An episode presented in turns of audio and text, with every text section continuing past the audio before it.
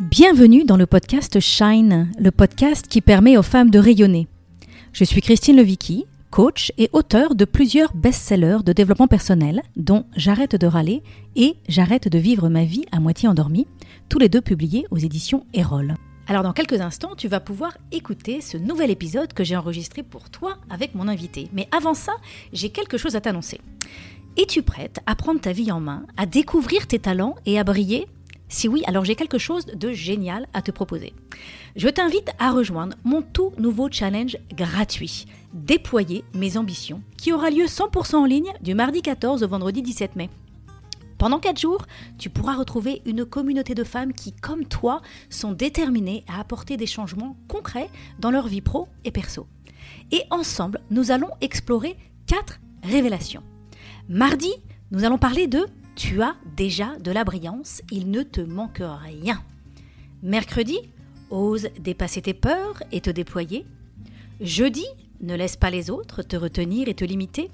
Et enfin, vendredi, crée plus d'impact et de plaisir dans ta vie.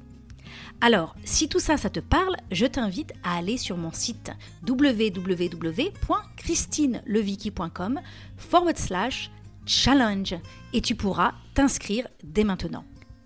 Je serai là à chaque étape du challenge pour te guider. Alors ne laisse pas cette opportunité passer et rejoins-nous et vois ta vie se transformer. On commence mardi 14 mai. À très bientôt. Aujourd'hui, je reçois Alexandra Huguetto pour parler de notre matrimoine. Alexandra est philosophe de formation, sociologue et coach. Portée par son engagement pour l'empowerment féminin, elle s'engage dans la transmission de ses connaissances afin que les femmes puissent y puiser des leviers d'émancipation. Les femmes, elle les voudrait libres d'être elles-mêmes, affranchies des conditionnements sociétaux et des loyautés familiales. Elle a publié chez Robert Laffont un roman d'émancipation pour adolescentes, Chloé des loups, et elle anime pour elle des ateliers mensuels sur la confiance en soi. Elle accompagne aussi les femmes qui ont un projet entrepreneurial avec sa formation Je me lance. Elle a fondé avec Caroline Nessire Donne-moi des ailes, une aventure au service du matrimoine qui comporte un podcast, un livre publié chez Jouvence et des conférences. Alors bonjour Alexandra et bienvenue dans ce podcast. Bonjour Christine, merci de m'accueillir. Alors la première question que j'ai envie de te poser, c'est qu'est-ce que c'est que le matrimoine et pourquoi c'est important? Le matrimoine, en fait, c'est c'est une notion qui existe depuis fort longtemps et qui a été oubliée. Et il s'agit de l'héritage au féminin, donc ce que les femmes ont à nous transmettre. En toute logique, le patrimoine devrait représenter l'héritage de l'humanité, à savoir des hommes et des femmes. Mais ce qu'on observe, c'est que c'est pas du tout le cas. Et dans ce qu'on appelle aujourd'hui le patrimoine, ce qu'on transmet, c'est surtout ce qu'ont à transmettre les hommes. Le matrimoine, ben, c'est le pendant au féminin de tout ça. Donc, dans ton livre, tu as voulu mettre en lumière euh, pourquoi on en est arrivé là. Qu'est-ce qui fait qu'aujourd'hui, on raconte essentiellement l'histoire euh, des hommes dans notre patrimoine. Et, euh, et puis, tu as voulu mettre en lumière tout ce que les femmes ont fait, enfin pas tout, mais certaines choses en tout cas importantes que, que, certaines femmes ont fait et qui méritaient d'être d'être mis en lumière. J'ai j'ai lu ton livre là pour préparer cet épisode de podcast et j'étais fascinée euh, de comprendre en fait, de, de comprendre pourquoi on ressent ce décalage entre les femmes et les hommes et pourquoi les femmes ont du mal à prendre leur place dans la société. Et j'ai compris en fait que euh, bah, cette histoire de matrimoine et de patrimoine, en fait, c'était hyper important parce que ça construit notre perception du monde. Et c'est quelque chose dont je n'avais pas conscience. On prend ça pour acquis, en fait. On nous raconte l'histoire, on apprend l'histoire à l'école, on, va dans les musées, on, regarde les noms des rues dans la rue, et puis on se rend pas compte, en fait, que c'est essentiellement des hommes euh, et des, des, travaux d'hommes et de l'histoire des hommes qu'on nous raconte, et on se rend pas compte à quel point ça nous forme en tant que femme et ça nous influence en tant que femme. Et ça m'a ouvert les yeux, j'ai l'impression que ça m'a enlevé de la boue des yeux euh, de voir ça. Et euh, c'est très excitant, vraiment, euh, vraiment bravo, bravo, bravo pour, euh, pour ce travail. Alors, est-ce que, tu, est-ce que tu pourrais nous parler de l'histoire méconnue de la domination des femmes en Europe?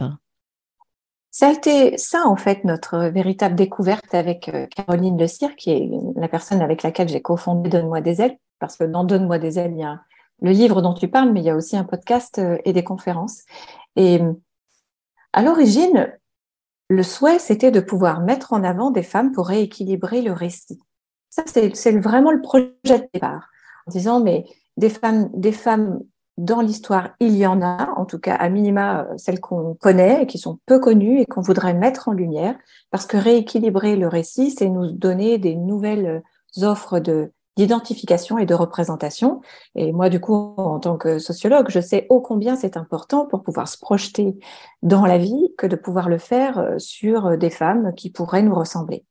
Donc c'était ça le projet de départ. Sauf que quand on a commencé à écrire le livre, on s'est dit que c'était assez compliqué de faire l'économie de mais cette invisibilité, elle vient d'où et, elle, se joue comment?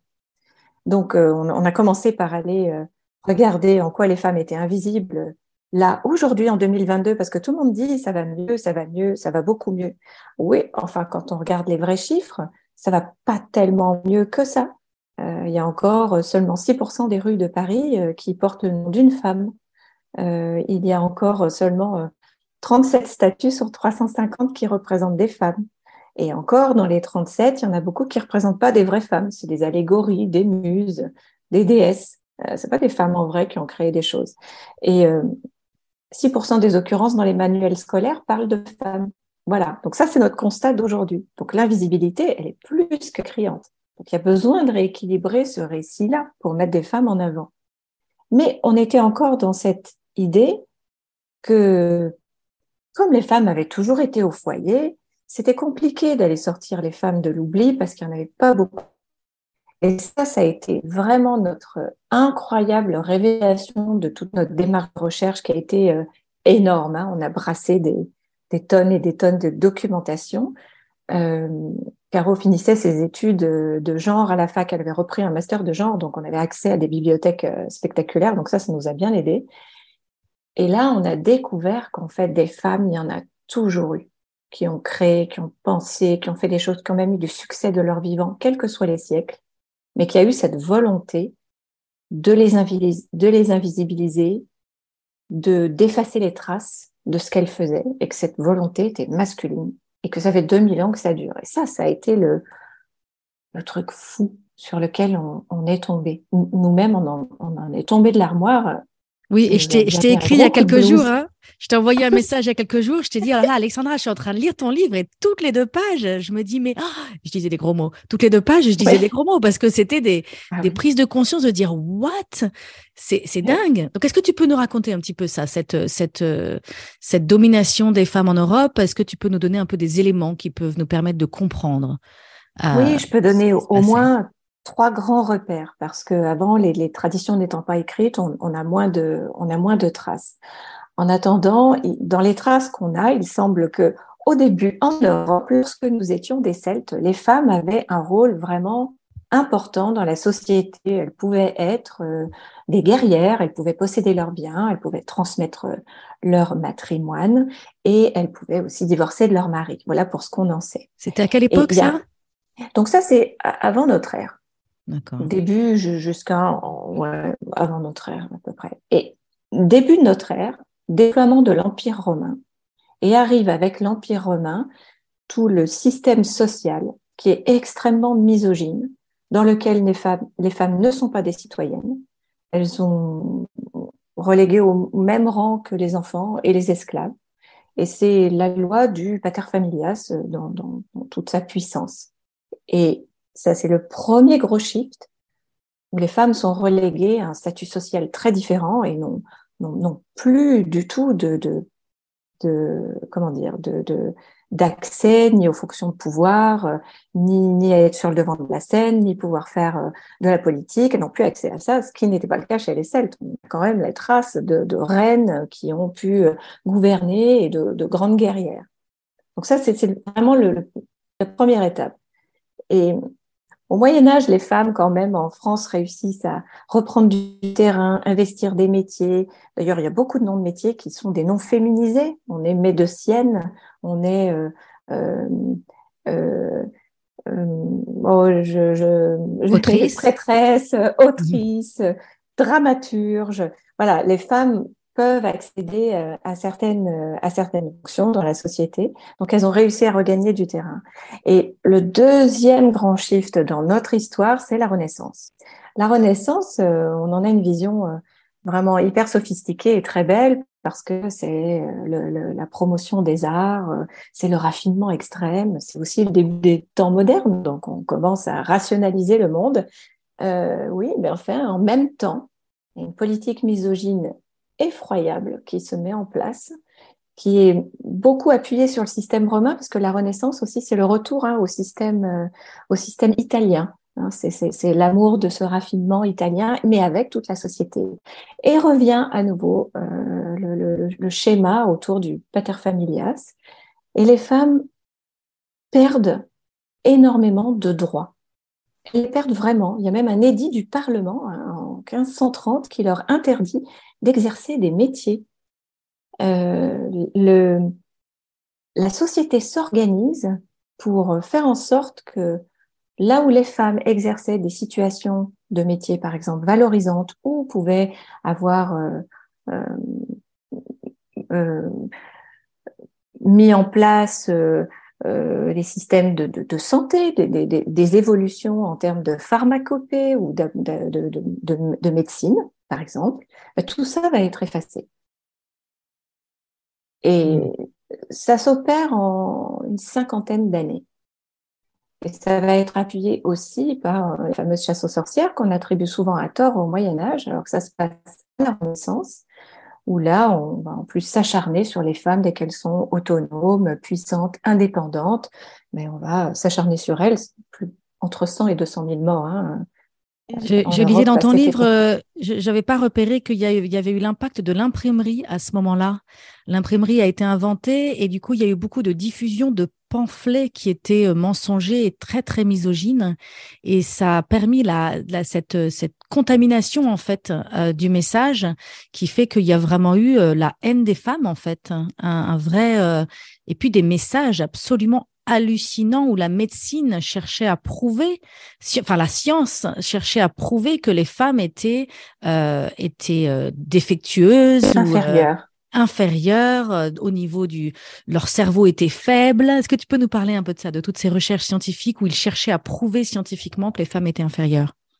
Oui, c'est terrible parce que finalement la modernité, avec le développement de l'imprimerie par exemple, euh, ça a aussi permis de véhiculer en fait ces politiques misogynes.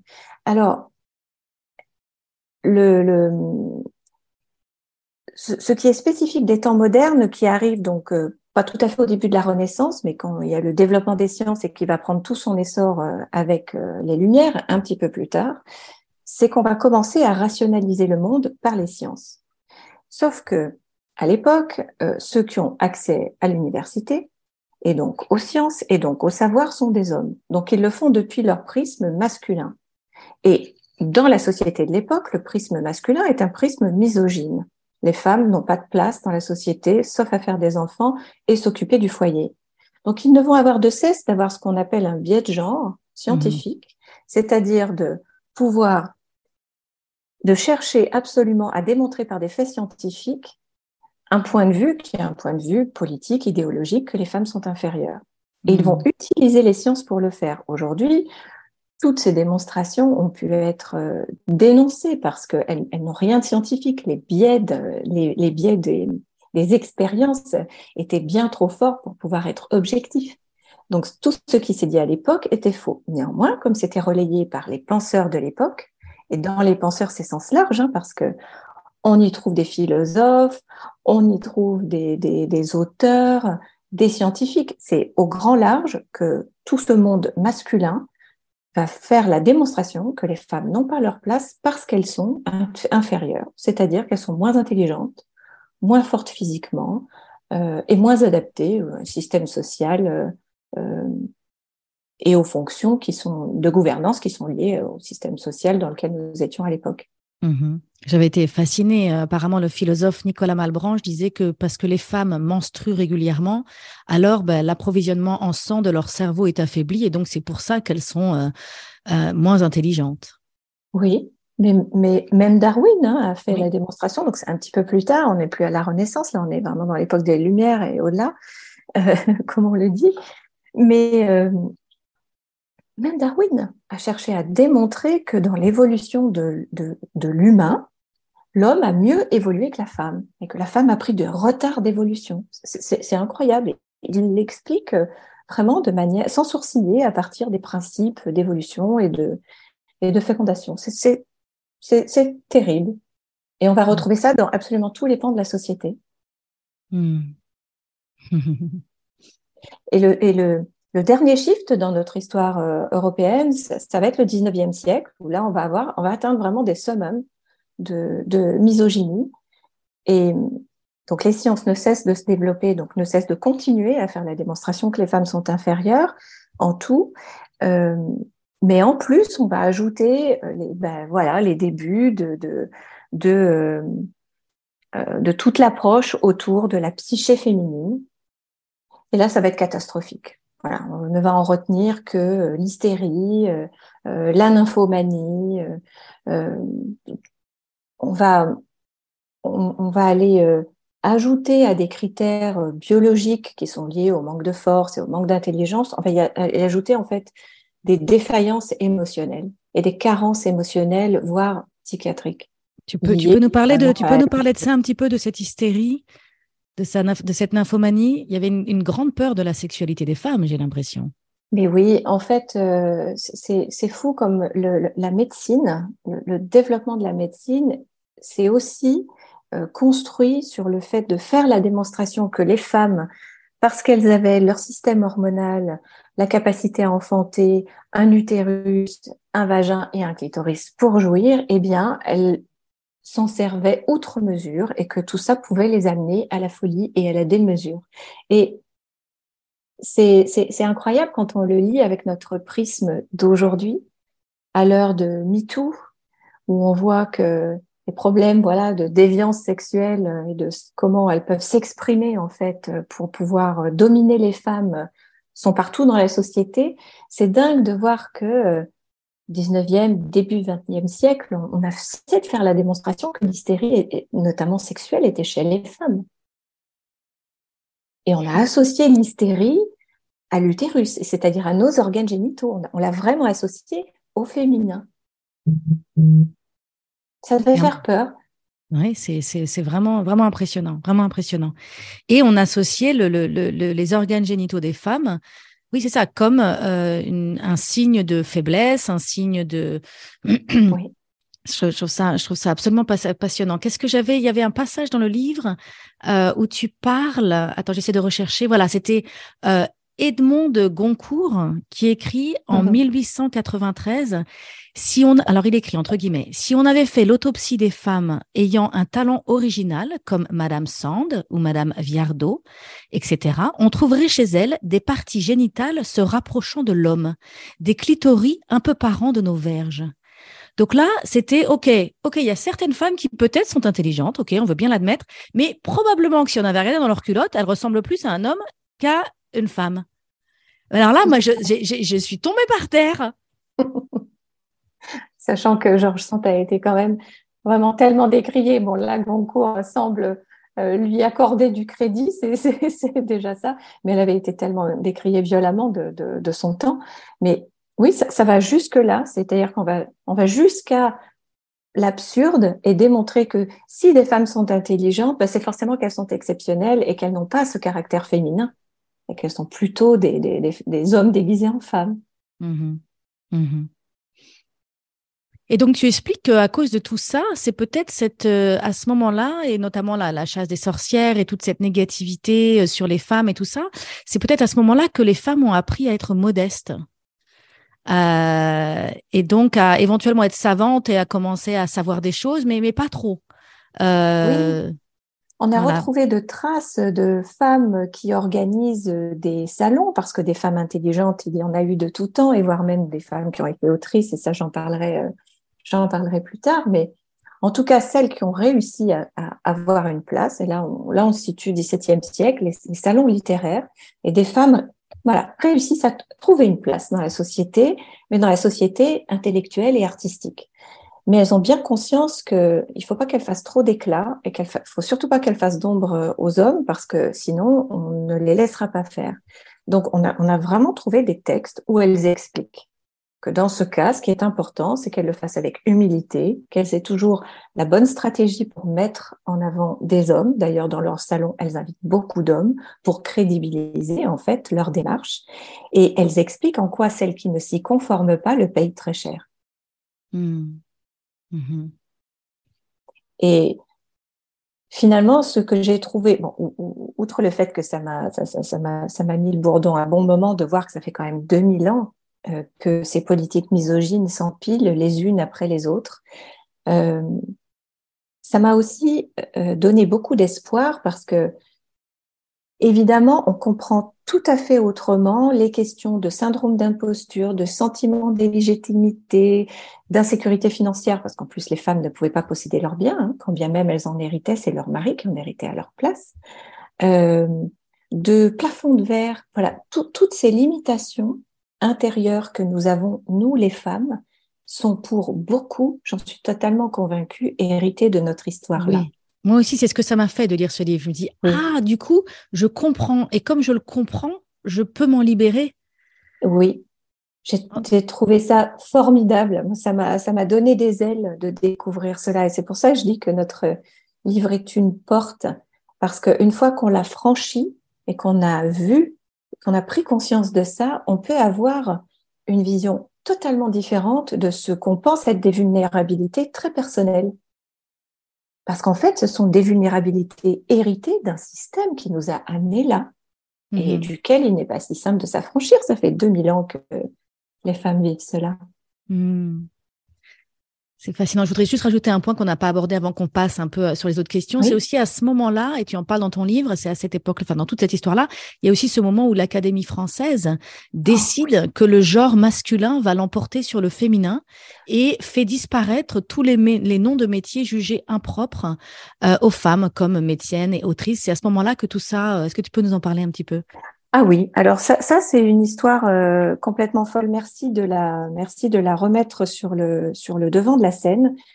L'Académie française, donc euh, Richelieu, voilà, donc on est en 1600 et quelques, et Richelieu décide que la langue française doit être uniformisée. Elle l'est pour des raisons politiques. Hein. Il s'agit d'unifier le territoire grâce à une langue commune, c'est vrai, mais il s'agit aussi de la rendre élitiste. Ça, c'est ce qu'on sait moins.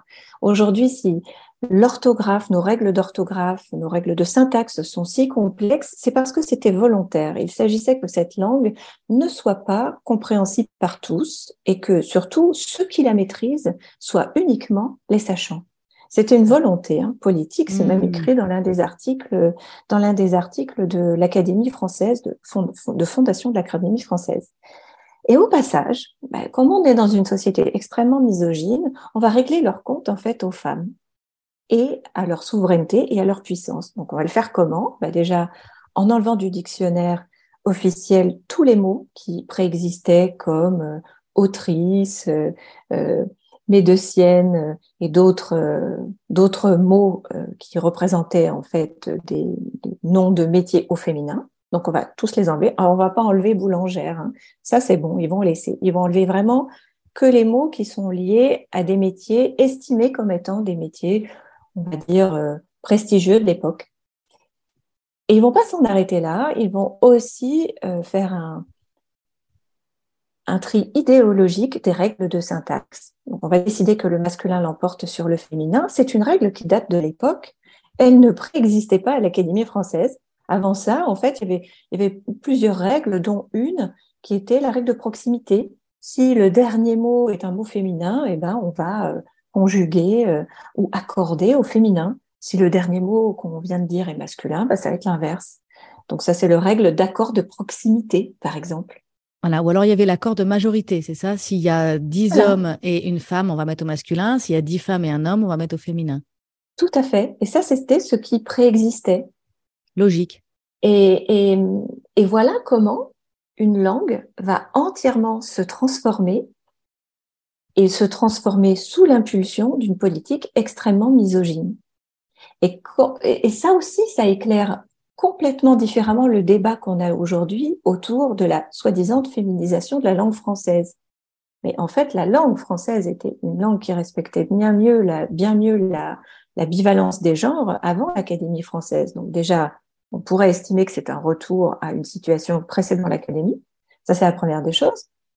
Mais la deuxième chose, on peut se dire que puisque ça a été fait pour des raisons politiques à l'époque, pourquoi ne le ferions pas pour des raisons politiques aujourd'hui? Mhm. Le fait de dire autrice, par exemple, euh, entrepreneuse, euh, euh, et pourquoi pas, euh, et pourquoi pas médecienne, hein? Ben, il serait temps. Il serait temps. Il serait temps parce que et ça éclaire autrement plein de femmes d'aujourd'hui. Mhm. Mais oui, mhm. et ça éclaire tellement autrement le débat d'aujourd'hui sur la langue française. Et on se rend compte que même Parfois, nous, les femmes, on dit mais non, non, gardons euh, le côté très pur euh, de cette langue. Il y, a beaucoup de femmes qui veulent pas toucher à la langue française. Mais on nous a beaucoup dit, on nous a beaucoup transmis cette idée de la noblesse de la langue française. Donc on a, on, la valorise, on, voit. Et, je pense qu'il y, a quelque chose d'intéressant en France. On a, on a cette, cette excellence. On a dans notre culture, ça fait partie de notre culture, cette, cet intellect, cette excellence. Donc on n'a pas envie de le perdre. Mais en même temps, il y a des limites. Euh, on peut ne pas le perdre et remettre le féminin. C'est pas parce qu'on va mettre des choses au féminin qu'on va perdre nos, lettres de noblesse. Absolument. Euh, c'est intéressant. Alors, j'ai envie qu'on transitionne un petit peu notre conversation sur le sujet euh, de l'invisibilité des femmes dans notre société. tu en as parlé un petit peu au début du podcast, du fait qu'il y a très peu de noms de rues qui sont avec des noms de femmes, très peu de statues dans les lieux publics qui sont des statues de femmes, ou si ce sont des statues, ce ne sont pas réellement des femmes, ce sont des muses ou des déesses. Tu nous as parlé aussi un petit peu de l'invisibilité dans les manuels scolaires, du fait qu'on parle essentiellement. Ça, je trouvais intéressant de se dire, tu en parles dans le livre, on nous raconte beaucoup l'histoire à travers les guerres. Et donc, c'est vrai qu'on apprend beaucoup. Moi, quand je me souviens à l'école, quand j'ai appris l'histoire, c'était beaucoup à travers les guerres. Et en fait, les guerres, bah, c'était les guerriers, c'était les hommes qui partaient à la guerre. Et donc, l'arc narratif de notre histoire est beaucoup centré là-dessus. Est-ce que tu peux nous parler un peu de ça? Oui.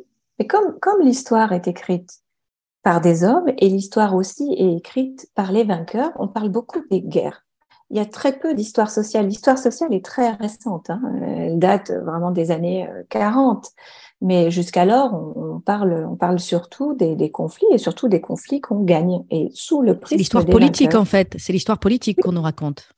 Absolument, l'histoire, euh, l'histoire politique et pas l'histoire sociale. Et en choisissant cela, et étant donné que dans notre société, tout ce champ de la guerre et de la politique est investi 100% par des hommes, ben forcément, on raconte l'histoire des hommes. Hmm. Et même s'il y a eu quelques reines, d'abord, il n'y en a pas eu, il y en a pas eu autant que ça, mais ce qui est assez frappant, c'est que même lorsqu'on parle de reines ou de personnages féminins qui ont émergé, on va souvent chercher à les euh, réduire à des clichés. Je, je pense par exemple à Jeanne d'Arc. Voilà une femme qui a réussi à passer passer à postérité euh, par ce qu'elle a fait. Et ce qu'elle a fait est éminemment politique et lié à la guerre. Donc celle-là, elle a réussi à, à passer à postérité. Mais finalement, ce qui est tout à fait frappant, c'est que quand on parle d'elle, on ne parle pas vraiment de ce qu'elle est, à savoir une grande chef de guerre qui a réussi à rassembler derrière elle une armée et qui a réussi à libérer la ville dans laquelle le roi se trouvait, Orléans, assiégée par les Anglais. C'est pas ça l'histoire qu'on raconte. On raconte qu'elle est pucelle, qu'elle est vierge, qu'elle entend des voix. Mhm. Et, qu'elle a été brûlée sur un bûcher comme une sorcière. Mhm. C'est les trois choses qu'on dit d'elle. Mais on pourrait dire tellement d'autres choses sur Jeanne d'Arc. Mhm. Et quand je, pense euh, là à Cléopâtre, euh, et même s'il s'agit euh, de, de, de l'Égypte ancienne, quand on en parle dans nos manuels scolaires, ce qu'on dit d'elle, c'est que voilà, elle se baignait dans des, dans des, des, bains de Lénanès, qu'elle était l'amante de César. Voilà ce qu'on dit de Cléopâtre. Elle, avait un grand nez. Ans et qu'elle avait un grand nez. Voilà. Alors que c'est une femme qui régnait 22 ans. On n'aborde pas du tout le fait qu'elle était peut-être l'amante de César pour des raisons purement politiques. Elle était certainement une sacrée stratège. Parce que quand on est à la tête de son empire à l'époque, c'était quand même super futé d'aller mm. être l'amante de César, n'est-ce pas? Non seulement pour se protéger et peut-être pour faire des alliances tout à fait, euh, tout à fait intéressantes. Eh ben non, c'est pas ça qu'on dit. Elle a régné 22 ans et tout ce qu'on dit d'elle, c'est voilà, des, clichés, des stéréotypes féminins. Et c'est ça qui est terrible dans les manuels scolaires, c'est que non seulement les occurrences liées au, au, fait de parler des femmes sont très faibles, 6% hein, en 2022. Je ne parle pas des années 50, hein, c'est maintenant. Mais en plus, on, en parle tellement mal des hmm. femmes. Hmm. Même en littérature, on en parle peu. Hein. On lit peu de livres écrits par les femmes à l'école. Euh, c'est beaucoup les grands penseurs, euh, ce sont beaucoup des hommes. Et dans la science aussi, est-ce que tu peux nous parler un peu de l'invisibilité des femmes dans la science? Alors là, c'est un peu la double peine, c'est un peu comme dans les arts. Dans les arts et la science, qui sont les deux focus sur lesquels on a, on a, on a restreint nos recherches parce que en matière d'invisibilité, c'est à l'infini. Hein. donc, on a bien dû choisir deux champs mmh. pour pouvoir avoir euh, une documentation plus solide. Et dans les sciences, en fait, c'est la double peine parce que les femmes ont eu tardivement accès au savoir et à l'instruction supérieure. L'instruction supérieure était monopolisée par le clergé qui avait interdit l'accès aux femmes à l'instruction supérieure. Et puis, de toute façon, quand bien même c'est devenu ensuite laïque, les femmes n'ont pas eu plus accès qu'auparavant. Donc déjà, c'était difficile pour elles d'être des scientifiques, bien qu'il y en ait eu à toute époque, hein, parce que beaucoup se sont battus et ont mmh. quand même réussi à être des scientifiques, et ça c'est toute la beauté de découvrir qu'il y en a eu plein. Mhm. Euh, et, là, il y a toute une partie du livre qui montre en fait que par milliers, il y a eu des femmes artistes, euh, scientifiques qui ont existé dont on ne parle pas. Mais euh, voilà, c'était pas si simple pour elles d'accéder aux fonctions. Et une fois qu'elles accédaient aux fonctions, elles étaient souvent coupées de toute la valorisation de leurs découvertes. Beaucoup de découvertes, y compris des prix Nobel, aujourd'hui, ont été attribuées à tort à des hommes, alors que c'était des découvertes de femmes et des recherches de femmes. Hmm. Donc c'est vraiment la double peine. Non seulement elles avaient des difficultés à accéder au métier, mais quand enfin elles pouvaient y accéder, euh, elles n'avaient absolument pas accès à la visibilité liée à leur découverte. Elles n'en avaient même pas d'ailleurs ce qu'on appelle la paternité. Parce que c'est fou, quand on parle de découverte, on parle de paternité hein, d'une découverte, pas de mhm. maternité. à quel mhm. point dans le langage, ça s'est complètement euh, euh, glisser dans tous les interstices de, notre vie de tous les jours. Mhm. J'ai ma fille qui est en train de faire des études de physique. Elle va avoir sa, sa, son, son, bachelor en physique et après elle veut faire un PhD. Euh, et euh, c'est très important pour elle. Elle est très active dans les associations de femmes euh, in science parce qu'elle se sent en effet dans un système qui est dans des, des, des, des, modes de fonctionnement qui, qui n'ont pas intégré les femmes depuis très longtemps. Et du coup, il y a vraiment besoin de prendre sa place et de se positionner et de fédérer les femmes et, et les hommes qui veulent les aider hein, euh, pour prendre leur place et pour changer ça. Et c'est ah intéressant d'ailleurs parce qu'il y a beaucoup de choses qui, même dans les entreprises aujourd'hui, il y a beaucoup de choses qui sont conçues en recherche où on conçoit des choses et on les teste, enfin, on les conçoit pour des hommes. Et, euh, et on ne on pense pas à intégrer le fait que, euh, que ça doit être important d'être fait aussi pour les femmes. Enfin, je trouve ça passionnant, passionnant. je voudrais ah aussi qu'on parle un peu de l'invisibilité des femmes, dans, même aujourd'hui, dans les médias, dans les films qu'on regarde aujourd'hui. Euh, dans les productions culturelles. Euh, est-ce que tu peux nous parler un peu de ça? Oui, c'est encore la, même chose. Euh, la, visibilité des femmes dans les médias, c'est à peu près 20% hein, des personnes qui sont représentées dans les médias sont des femmes. Donc c'est très peu. C'est en voie d'amélioration, on va dire, sur les deux, trois années qui viennent de passer avec énormément de démarches pour mettre euh, les femmes sur le devant de la scène. Mais ce n'est pas si évident pour plein de raisons. D'abord parce que ce n'est pas dans les habitudes. Ensuite, parce que les médias ont aussi tendance à plutôt appeler des hommes qui ont été habitués à la lumière, euh, à prendre la parole depuis si longtemps et qui vont être du coup assez naturellement plus naturellement ce qu'on appelle des euh, bons publics. On les mmh. invite partout, euh, en table ronde, à la radio et à la télé, et ça marche. Ils passent, ils savent faire. Euh, donc, on va avoir plus tendance à faire appel à eux. Et puis après, il y a aussi, il faut le reconnaître, nous, les femmes, qui parfois préférons laisser la place à des experts, qui sont souvent des hommes, qui sauront mieux s'exprimer que nous plutôt que nous-mêmes. Parce que, voilà, quand on vient de cette histoire de domination des femmes pendant 2000 ans où elles n'ont pas eu droit à autre chose qu'à l'ombre, ce n'est pas si simple de se mettre dans la lumière. Donc, c'est ces trois facteurs qui font que dans les médias, dans la production culturelle, les femmes sont assez peu représentées. Et là, j'ai un petit clin d'œil de la fois où on s'est retrouvés toutes les deux sur le plateau de repas il y a quelques années.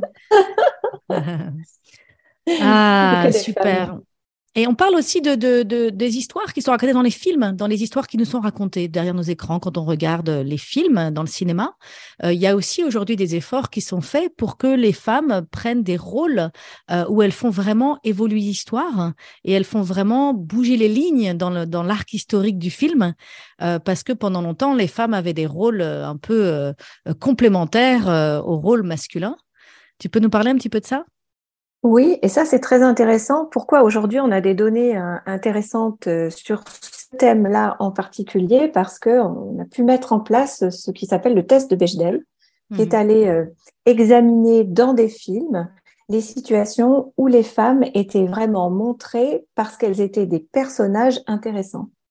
Et leur critère, c'était est-ce qu'elles parlent d'elles, est-ce qu'elles parlent, est-ce qu'elles se parlent entre elles quand elles sont entre femmes ou pas, ou est-ce qu'au contraire, bah, quand on les montre, elles ne parlent que d'enfants ou elles ne parlent que de leur amant, de leur amoureux ou de leur mari. Et c'était mmh. dingue parce qu'il y avait si peu de... de J'ai oublié le chiffre là, euh, mais c'est en dessous des 20% des, des films qui, en 2020, ont passé la barre du test de Bechtel. C'est-à-dire que quand il y avait des femmes, elles n'étaient jamais montrées pour elles-mêmes, toujours sous l'angle masculin. Donc, soit mm. parce qu'elles étaient des objets sexuels, soit parce qu'elles étaient euh, des mamans, euh, soit parce qu'elles étaient des femmes et des épouses. Mm-hmm. Mm-hmm. Donc là, il y a du boulot à faire. Et ce qui est intéressant, c'est que quand on passe le, test de Bechdel sur des productions artistiques, euh, filmographiques faites par des femmes, ça s'inverse complètement. Mm-hmm. Et au contraire, les femmes réalisatrices, les femmes scénaristes montrent des femmes qui agissent, euh, qui ne sont pas simplement passives euh, et juste euh, un élément de, de, de... décor, c'est peut-être un peu excessif, mais en tout cas, ce qu'on appelle en littérature un adjuvant. C'est-à-dire, elles ne sont pas des adjuvants des personnages masculins, parce que c'est eux qui l'intéressent. Non, c'est au contraire, elles ont toute leur, toute leur valeur ajoutée dans, dans, le film en question. Mmh alors, je voudrais mentionner que quand on parle de discrimination, c'est le thème pour l'instant de notre conversation, hein, quand on parle de cette discrimination et des inégalités sociales, c'est toujours important d'aborder la notion d'intersectionnalité et de comprendre que euh, il y a la discrimination sur les femmes, mais il y a aussi euh, des femmes et, euh, et, cette intersectionnalité, elle marche sur tous les sujets de discrimination, hein, mais que parfois il y a des cumuls d'inégalités. Et donc, par exemple, aujourd'hui, on voit peu de femmes dans les films, mais les femmes qu'on voit dans les films sont souvent des femmes blanches, euh, ayant un certain niveau d'éducation ou un certain statut social. Alors, si on est une femme donc l'intersectionnalité, c'est quand on cumule, par exemple, des discriminations sur la race, sur le statut social, sur la religion, sur l'état de santé, sur l'âge et sur l'orientation sexuelle. Et donc, euh, si on est une femme et qu'on est noir, eh ben, on est encore moins représenté et on est encore plus discriminé. Si on est une femme et qu'on est noir et qu'on est queer, alors là, c'est pareil, c'est encore pire. On va être encore moins représenté, encore plus discriminé. Si en plus on est handicapé, ou enfin, ou si on accumule d'autres d'autres formes de, de cumul, euh, mais je trouve ça intéressant aussi d'avoir conscience de notre privilège. Donc nous, les femmes, on a peut-être moins de privilèges par rapport à un homme, mais quand on est une femme blanche et qu'on a pu être d'un niveau social euh, où on a pu aller à l'école ou quoi que ce soit, on est quand même, euh, on a quand même un privilège par rapport à d'autres femmes. Et d'avoir conscience de ça, d'avoir, euh, c'est vraiment quelque chose qui est important aujourd'hui dans notre société, que chacun d'entre nous, on prenne conscience de notre privilège. Et c'est vrai qu'il y a des hommes qui vont dire mais moi j'aime bien les femmes, je, je suis pas, je suis féministe mais est-ce que ces hommes ont conscience de leur privilège, du fait que la société aujourd'hui est faite pour les avantager eux? Et de la même manière, mmh moi, en tant que femme, je peux dire, mais je ne suis pas raciste. Ok, je ne suis pas raciste, mais est-ce que j'ai conscience des privilèges et de toutes les fois où la société m'avantage moi, alors que j'ai rien à faire moi? C'est juste le système m'avantage moi par rapport à une femme noire. Oui. Et ça, c'est un vrai sujet d'ouverture de notre conscience et d'ouverture de notre cœur à notre empathie et de comprendre à quel point nous-mêmes on est dans le système et nous-mêmes on bénéficie du système même en étant femme. Euh, si je parle notamment nous-mêmes, toi et moi, puisqu'on est toutes les deux blanches. Euh, voilà, je trouve ça très important cette notion. Je ne sais pas si tu veux ajouter quelque chose par rapport à ça.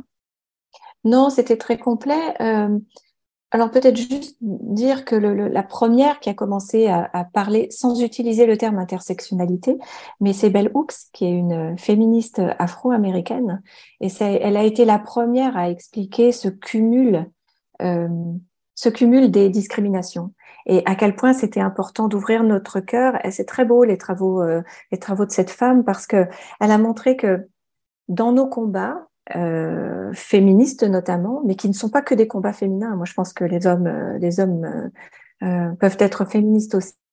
Dans nos combats, l'important, c'est de pouvoir être, ouvrir notre cœur à des combats qui sont peut-être pas tout à fait les nôtres, mais suffisamment proches pour qu'on puisse les défendre aussi. Et c'est ça aussi le fait de prendre conscience de ses privilèges, je trouve. C'est le, step d'après, c'est agir et agir dans l'ouverture, en ne séparant pas. C'est pas euh, non, euh, moi je suis féministe et je m'occupe euh, que de ça, ou moi je suis un homme, je ne m'occupe pas de cette histoire-là. Non, c'est au contraire ensemble. Regardons comment on peut ouvrir notre cœur, comprendre, comprendre nos différences et comprendre en quoi ces différences pèsent plus sur certains que sur d'autres. Et aussi s'ouvrir à la possibilité que si ces, différences euh, pouvaient être transformées en plus d'égalité, on pourrait tous y gagner. Il y a, souvent cette peur de perdre. Euh, mais c'est vrai qu'on peut avoir peur de perdre nos privilèges hein, euh, quand on les avait. Mm-hmm. D'ailleurs, c'est très intéressant de se réaliser quand on a des résistances, c'est probablement parce qu'on a des privilèges euh, qu'on prend pour acquis et qu'on a peur de perdre inconsciemment. Hein, mais je, trouve ça, je trouve ça très intéressant. Alors, il nous reste encore quelques minutes. J'ai quand même envie qu'on tourne un petit peu la page sur, à partir des années 70, donc, il y a des historiennes féministes qui ont commencé à faire cette révolution en réécrivant l'histoire. Elles sont allées rechercher dans l'histoire ces choses qui n'avaient pas été racontées et elles sont elles sont venues amener ces histoires dans le présent pour qu'on puisse maintenant les mettre en lumière. Est-ce que tu peux nous parler un peu de ce qui s'est passé à ce moment-là? Ah oui, on leur doit beaucoup. Il y en a aux États-Unis, il y en a en Europe, en France. On leur doit énormément.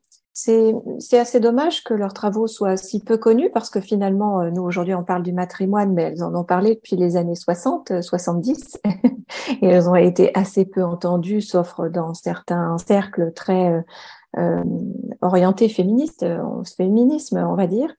Et ces, femmes, la plupart d'entre elles étaient des femmes, ont, fait beaucoup. Donc je pense notamment à une historienne française qui est notre réelle héroïne, euh, Michel Perrault, qui a écrit euh, toute une histoire sociale des femmes et qui a démontré à quel point les femmes avaient un rôle dans la société et qui était bien loin du rôle limité à élever les enfants qu'on a pu leur assigner. Euh, jusqu'alors. Mais il y a aussi des travaux super intéressants. Je pense aux États-Unis, notamment à Chris Pettace, qui est une collectionneuse d'art euh, américaine. Et dans les années 70, elle est partie sur une documentation et une recherche complètement folle pour tracer les femmes artistes en Europe avant 1900. Eh bien, tu sais quoi? Elle en a quand même trouvé 21 000. Et on est avant 1900. Hmm. Il y a aussi les travaux d'une autre américaine, je pense à ta fille, tu parlais de ta fille qui fait des études de sciences, Margaret Rossiter. Une, donc elle, elle est en, en histoire des sciences américaines. Et elle a écrit euh, une trilogie absolument singulière sur Women Scientists in America, où elle est allée retrouver la trace de ces femmes qui avaient fait des découvertes fondamentales et qui ont complètement été effacées de l'histoire alors qu'elles étaient non seulement partie prenante, mais parfois carrément les propriétaires hein, de, de, de, ces découvertes. Voilà, mais dans les années 70, ces femmes, ces historiennes, certaines féministes, d'autres pas, se disent que c'est pas c'est pas possible que l'histoire ait été racontée à ce point avec un biais de genre et vont démontrer le biais de genre dans toutes les dans toutes les sphères euh, historiques évoquées, pas que la guerre, hein, euh, voilà, mais et, hmm. on leur doit on leur doit beaucoup. Leurs hmm. travaux sont certainement euh, pas suffisamment accessible pour qu'on puisse en, en profiter. C'était aussi notre, notre volonté avec Caroline de pouvoir faire un livre vraiment euh, chouette et léger, facile, dans lequel on rentre facilement, bien qu'il y ait des données euh, historiques et fort documentées, mais que ce soit facile d'y entrer pour pouvoir euh, ouvrir les yeux. Peut-être que leurs travaux ne sont pas assez accessibles, hmm. mais on leur doit tout. et c'est pas parce qu'il y a encore aujourd'hui des historiennes comme euh, Marilène Matoupatis, qui est une préhistorienne, qui elle est en train petit à petit de démontrer que l'homme préhistoire était une femme, que les artistes dans les grottes étaient des, étaient des femmes et pas du tout des hommes comme on l'a toujours dit. Bref. Mm. C'est important tout ça parce que ça nous permet euh, de ça, ça, nous permet de changer notre représentation et ça nous permet de nous sentir représentés. C'est important cette notion de représentation, de se dire si on est dans une société, si on vit dans une société où on, on ne voit pas le reflet, on ne voit pas la représentation de ce que l'on est, et eh ben c'est très dur de prendre notre place. Euh, mmh. et donc aujourd'hui, on a vraiment ce mouvement de représenter la place des femmes et de réécrire l'histoire pour représenter la place des femmes et d'accorder la place aux femmes. C'est aussi la même chose avec tous les mouvements euh, LGBTQ euh, mmh où les gens veulent, les gens qui sont homosexuels veulent se sentir représentés. Et c'est très, le mot qui me vient en anglais, c'est healing. Je sais pas comment dire en français, mais c'est très, c'est très important pour notre âme euh, oui, c'est porteur de guérison, en effet. Voilà, c'est porteur de guérison de se sentir représenté et, et, de se dire il y a une place pour moi parce qu'on a accordé de la place à des gens comme moi, des gens auxquels je peux m'identifier. Et comme je peux m'identifier à ces gens qui ont été reconnus par la société, ça veut dire que moi, j'ai une place dans cette société. Mmh et donc, si les femmes n'ont pas été reconnues dans les sciences, n'ont pas été reconnues dans tous ces domaines, dans, le, dans la politique, dans, l'économie, dans l'entrepreneuriat, dans, dans, tous ces domaines, la littérature, ben c'est compliqué pour une femme de se dire j'ai le droit, moi, de prendre ma place. Moi, quand j'ai écrit mon livre, euh, mon premier livre, J'arrête de râler, je me souviens très très bien de me dire, mais oh, je me souvenais de tous ces grands penseurs que j'avais étudiés à l'école, euh, et c'était que des hommes, euh, et on les mettait tellement sur un piédestal ces grands penseurs que moi je me disais, mais qui es-tu pour oser prétendre que ta pensée mérite d'être mise sur papier et que qui que ce soit va s'intéresser à ta pensée? Euh, Et j'ai vraiment dû dépasser cette croyance pour prendre ma place de manière imparfaite. Euh, mais l'apprendre et diffuser euh, ce message qui était à l'époque donc le message de j'arrête de râler. Mais je me souviens avoir dû vraiment confronter cette, cette mémoire de ces grands penseurs qu'on avait tellement vénérés. Et du coup, comme je n'étais pas représentée dans ces gros penseurs, comme je ne pouvais pas m'associer, m'identifier par, par là, mais du coup, j'avais du mal à moi prendre ma place là-dessus. Ah oui. Et pour pouvoir s'identifier et se mettre dans le sillage de femmes qui ont déjà fait le boulot pour nous et déjà ouvert des voies, mais ça change absolument tout.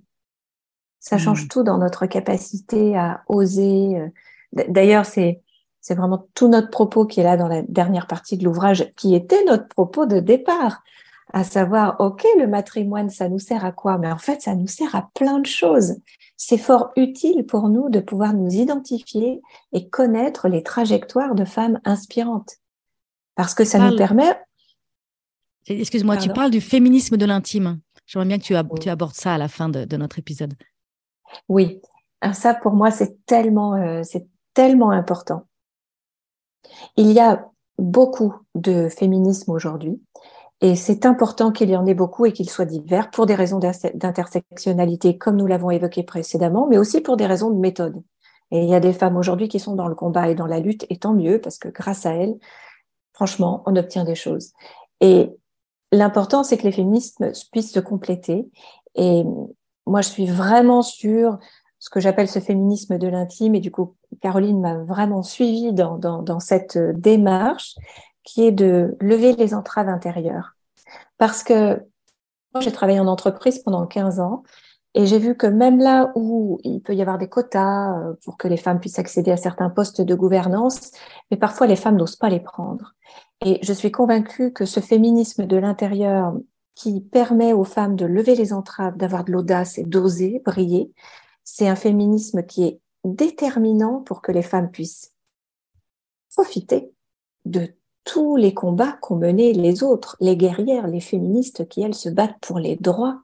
Et Simone Veil qui tape du poing sur la table euh, et qui résiste euh, à, toute l'agressivité hystérique masculine qu'il y a autour d'elle lorsqu'elle euh, veut qu'on fasse une loi qui permette d'autoriser l'avortement en France, mais sans sans qu'on travaille nos entraves à nous, on ne peut pas profiter de ces, de ces mmh. combats-là et de ces lois qui ont été gagnées La loi sur la parité aujourd'hui, la parité dans les conseils d'administration, mais on pourra en profiter quand vraiment les femmes oseront aussi briller. Ça suffit pas la loi. Hmm. Ah bah, je suis complètement euh, alignée avec euh, avec ça. Hein. Moi, je suis, j'ai décidé avec ce podcast Shine, hein, c'est le podcast qui permet aux femmes de rayonner. Donc, euh, donc voilà, je suis en train de, je ne savais pas que j'étais en train de contribuer au féminisme de l'intime. Je ne connaissais pas cette, cette, cette, expression et et c'est vrai, c'est vrai qu'il y a tellement, il y a tellement de puissance et de beauté dans les femmes et dans les hommes aussi. Je dis pas qu'il y en a plus dans les femmes que dans les hommes, mais il y a tellement de beauté, de puissance et de, de richesse dans les femmes. Et aujourd'hui, dans notre société, on a besoin que cette richesse soit exprimée. On a besoin que les femmes contribuent à faire évoluer notre société. Euh, je dis souvent, je l'ai déjà dit dans ce podcast, euh, on, nous sommes en train de vivre un burn-out généralisé. Il y a le burn-out de la planète et il y a le burn-out des humains. Et ce burn-out vient du fait qu'on a, on est, vit dans une société qui a mis en son centre l'économie. Aujourd'hui, c'est l'économie qui fait tourner le monde. Et que parce qu'on a mis au centre de notre société l'économie et que tout tourne autour de l'économie, nous ne valorisons qu'une dimension de la vie. On valorise la productivité, la rentabilité, les résultats, la performance. Et en fait, c'est déséquilibré. Il y a un déséquilibre parce qu'on ne valorise qu'une facette, qui est cette facette, quand on associe ça avec le yin et le yang de la philosophie chinoise, où le yin-yang nous dit pour avoir l'équilibre ultime et pour avoir cette, cette, cette énergie de développement complètement durable, équilibrée, qui peut perdurer pendant très longtemps, il faut un équilibre entre le yin et le yang. Aujourd'hui, notre société fonctionne sur le yang. On fonctionne mmh. que sur une dimension de la vie. Et je crois que on a vraiment besoin de rééquilibrer cette, cette, cette, cette, ce mode de fonctionnement et cette, ce rééquilibrement va venir du yin. Et le yin, c'est toutes les valeurs du féminin. Alors, le féminin, c'est pas que les femmes, hein, les hommes aussi ont cette, toute cette facette du mmh féminin.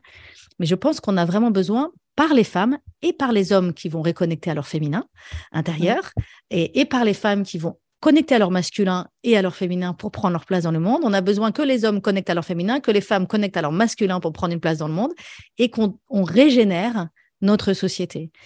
Et moi, quand j'ai des conversations privées avec les femmes et que je les coach et que je les accompagne et que je les rencontre, je suis fascinée par leur intelligence, par leur pertinence, par la justesse de leurs désirs. Les femmes portent en elles des désirs de changement dans leur vie d'abord et ensuite dans la société. Et ces désirs sont bons pour l'humanité. Et donc, il est temps que les femmes osent croire que leurs désirs ont de la valeur et qu'elles osent mettre en œuvre les actions qui vont permettre à leurs désirs de devenir une réalité. Je dis souvent, le monde va mal parce que les envies des femmes ne sont pas suffisamment en vie. Mm-hmm. Et les femmes doutent de leurs envies. Elles doutent, elles se disent non, mais n'importe quoi. Elles attendent l'approbation des hommes pour euh, pour, qu'un homme leur dise si ton, idée, ton envie de ce que tu voudrais pour toi ou pour ta vie ou pour ton activité ou pour ta carrière ou pour, euh, pour ta ville ou pour quelles que soient les envies que tu as pour ta vie, elles attendent que les hommes euh, les accréditent et leur disent oui, tu as raison, c'est une bonne idée. Mais non, c'est une bonne idée. Et moi, ça me 2000 ans d'histoire, 2000 hein. ans d'histoire, ça laisse des traces. Elles ont dû attendre euh, l'autorisation masculine depuis 2000 ans. Nous avons dû attendre ça. et inconsciemment, on porte cet héritage. Ah inconsciemment, on porte cet héritage. C'est fascinant. Mhm. Alexandra, on va devoir clôturer cet épisode. Est-ce qu'il y a quelque chose qu'on n'a pas dit qui est très important à dire pour conclure?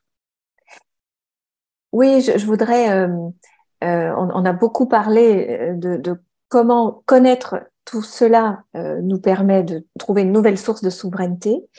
Euh, mais je voudrais quand même réinsister sur le fait que bon, les trajectoires des femmes inspirantes sont une clé aussi de souveraineté. Il y a à ouvrir les yeux qui permet d'être plus souveraine de nous-mêmes, mais aussi s'inspirer de ces femmes.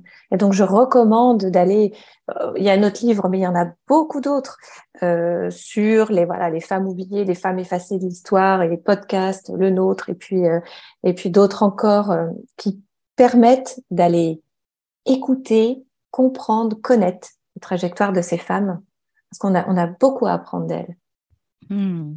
Donc, il y a ton livre, donc Donne-moi des ailes, enquête du matrimoine, un héritage au féminin chez Jouvence. Donc, j'invite tout le monde à se procurer ce livre de toute urgence. Où est-ce que les personnes peuvent aussi retrouver ton podcast ou sur les réseaux sociaux? Comment est-ce qu'on peut Sur toutes les plateformes d'écoute. Alors, sur notre site euh, Donne-moi des ailes, donc c'est donne-moi des ailes, e euh, euh, mais aussi sur toutes les, toutes les plateformes d'écoute disponibles pour les podcasts. Il, est diffusé grand large. Et sur les réseaux sociaux, est-ce qu'on peut te retrouver? Sur les réseaux sociaux, on a un compte Instagram, un compte Facebook, une page LinkedIn, euh, Donne-moi des ailes. Donc on peut suivre aussi actualité. Super, super. Ben, écoute, merci beaucoup, Alexandra. Merci, Christine. Si tu aimes ce podcast et que tu veux m'encourager à continuer, je t'invite à mettre 5 étoiles à partir de ton téléphone sur Apple Podcast ou sur ta plateforme préférée. Tu peux aussi partager l'épisode que tu viens d'écouter avec ton entourage si tu penses que cela pourrait les intéresser. Et si tu as envie d'aller plus loin, je t'invite à t'inscrire à la newsletter Shine sur mon site christineleviki.com forward slash inscription. Tu pourras recevoir mes meilleurs conseils pour prendre le pouvoir sur ta vie et rayonner. En attendant, je te dis à bientôt pour un nouvel épisode.